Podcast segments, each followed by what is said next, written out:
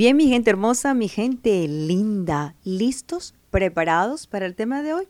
Espero que sí. Hoy voy a estar conversando acerca de tres heridas emocionales de la infancia que se proyectan en la edad adulta. Muchos de nuestros comportamientos hoy día, actualmente, se debe a heridas desde la niñez. Tal vez tienes miedo a ser rechazado, miedo al abandono, en la relación eres muy controlador, muy, controladora, eres una persona que guarda mucho resentimiento, viviste experiencias en el pasado o durante la niñez con respecto a que tu padre te abandonó, te dejó, tu madre, y todo eso, por supuesto, te afectó. Todo eso afecta, aunque no lo creas. Y definitivamente estas heridas se ven proyectadas en nuestra conducta en la adultez. Y bien es cierto que sanar las heridas no es tarea fácil, no es cosa sencilla, no es de la noche a la mañana. Y voy a mencionarte estas tres heridas emocionales de la niñez que pueden estar hoy afectando tus relaciones con tus hijos, con tu pareja, con tu entorno, con tus amigos, con tus compañeros de trabajo. No solo para que reconozcas esas conductas no adecuadas o esas heridas que están allí abiertas y que te están afectando. La reconozcas y puedas trabajar en su sanidad. Porque si tú no trabajas en esas heridas emocionales, no te van a permitir caminar en libertad, no te van a permitir vivir a plenitud sino que vas a llevar una mochila emocional con todas esas cargas. Ni tú te disfrutas ni permites que otras personas te puedan disfrutar. Las heridas emocionales de la infancia son como lesiones eh, psíquicas, como fragmentos sueltos y mal curados que nos impiden, ¿sabes?, llevar una existencia plena e incluso afrontar los pequeños problemas, esos que vivimos en el día a día. Y no lo podemos afrontar ni con soltura ni con resistencia porque están esas heridas abiertas. Y estas heridas va a traer en tu adultez ansiedad, pensamientos obsesivos, eh, mayor vulnerabilidad hacia determinados trastornos, problemas del sueño, eh, una actitud defensiva, controladora, dependencia, miedos. Todo eso, una herida que no está curada. Imagínate, como decían las abuelitas, es que son gripes mal curadas. Si no te curas, esa gripe te va a dar bronquitis, te va a dar neumonía, ah, y puedes morir. Asimismo pasan con las heridas cuando no están sanadas ni están curadas. Y dirás, bueno, ajá, Virginia, pero ¿cuáles son esas tres heridas? Bueno, la primera tiene que ver con el miedo al abandono. La segunda con la traición o el miedo a confiar. Y la tercera con la herida de la injusticia. La primera herida emocional tiene que ver con el miedo al abandono. La soledad es el peor enemigo de quien vivió el abandono en su infancia. Tal vez experimentaste el abandono de tu padre, de tu mamá, de un amigo, de un ser querido muy importante para ti. Y eso te marcó. Y la soledad se convierte en ese peor enemigo para ti. No quieres estar solo, no quieres estar sola.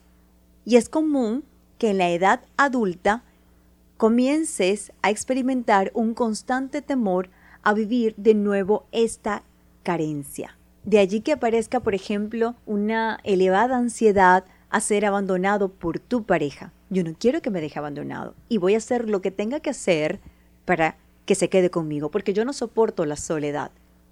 Y tal vez te digan, pero mira, es que esa relación no te conviene. No, no, pero te haces, como decimos coloquialmente, me hago la Willy May o me hago el Willy May. no, soy ciego, sordo, mudo. No importa, pero quiero estar con esta persona por miedo a la soledad. Y una de estas causas es el miedo a es el abandono, perdón, es el miedo al abandono. Van a surgir los pensamientos obsesivos y hasta conductas no adecuadas por el elevado temor a que nuevamente sufras el abandono. No tolero que me abandone, no solamente en la relación de pareja, con tus hijos. Miedo a la soledad. Controlo a mi hijo, le digo qué hacer, qué no hacer porque no quiero quedarme solo, no quiero quedarme sola.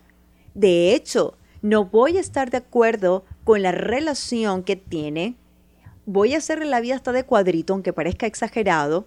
¿Por qué? Porque no me quiero quedar solo. Y le voy a hacer la vida de cuadrito a la pareja. Entonces, tenemos que trabajar estas personas que tienen miedo al abandono por una herida causada en la niñez, van a tener que trabajar el miedo a la soledad, el temor a ser rechazados y van a tener que trabajar en esas barreras invisibles al contacto físico. La segunda herida emocional tiene que ver con la traición o el miedo a confiar. Cuando nos traicionan, obviamente no confiamos. Y tal vez hoy tu esposo, tu esposa, tu novio, tu novia, tus amigos dicen, es que tú no confías en nadie. No, yo no confío en nadie. Tienes que revisar eso de que no confío en nadie. Vamos a tu niñez. ¿Quién te traicionó? Para que hoy día te cueste confiar en los demás o tengas miedo a ser traicionado nuevamente. El miedo a confiar en los demás surge cuando niños por alguno de nuestros progenitores, es decir, por mamá o por papá. Por ejemplo, papá o mamá incumplieron promesas, decían que venían, mamá, decía que venía papá y no lo hacía, decía que íbamos a salir y no lo hacíamos. Fueron promesas muy incumplidas. No nos protegieron, nos mintieron. Cuando más te necesitaba papá y mamá, tú no estabas. Y eso origina o genera heridas profundas. Y en muchos casos esa sensación de vacío y desesperanza se transforma en otras dimensiones. ¿Cuáles? Desconfianza, frustración, rabia, envidia hacia lo que otros tienen y baja autoestima. Tal vez eres una persona que te cuesta confiar, estás en una relación pero no estás confiando del todo y tal vez vuelve ya la niñez, alguien te traicionó cuando niño o niña y eso te está dificultando confiar en los demás. Cuando padecemos una traición en la infancia, en la edad adulta vamos a ser personas controladoras y que quieren tenerlo todo atado y súper atado. Va a surgir esa necesidad de controlar cada movimiento, cada acción de cada persona. Y lo que frecuentemente se va a justificar como un carácter fuerte. ¿Qué vas a trabajar aquí? La paciencia, la tolerancia y el saber vivir, así como aprender a estar solo y a delegar responsabilidades. A veces no delegamos responsabilidades porque es que no lo va a hacer igual que yo. Ese miedo a ser traicionados nuevamente. La última herida emocional, la injusticia. La injusticia como herida emocional se origina en un entorno en el que los cuidadores principales, mamá, papá, son muy fríos y son autoritarios. En la infancia, una exigencia demasiado fuerte, mamá y papá, que sobrepase los límites, va a generar en el niño sentimientos de ineficacia y de inutilidad. Quizás mamá, papá fueron autoritarios, fueron fríos, nunca estuvieron allí, nunca dieron un abrazo, nunca eh, compartieron contigo, o mejor dicho, el papá autoritario siempre te decía, haz esto, no hagas aquello, y es como injusto, porque no puedo vestirme como yo quiero, no puedo hablar como yo quiero, y crecimos de esta manera, en medio de una injusticia, donde nos vetaron nuestros derechos, donde no recibimos el apoyo, donde no hubo esa cercanía afectiva válida y significativa. Por supuesto, esto también crea graves heridas emocionales. ¿Qué va a desarrollar esto en ti? Hoy, en la adultez, baja autoestima, la necesidad de perfeccionismo. Todo debe ser perfecto.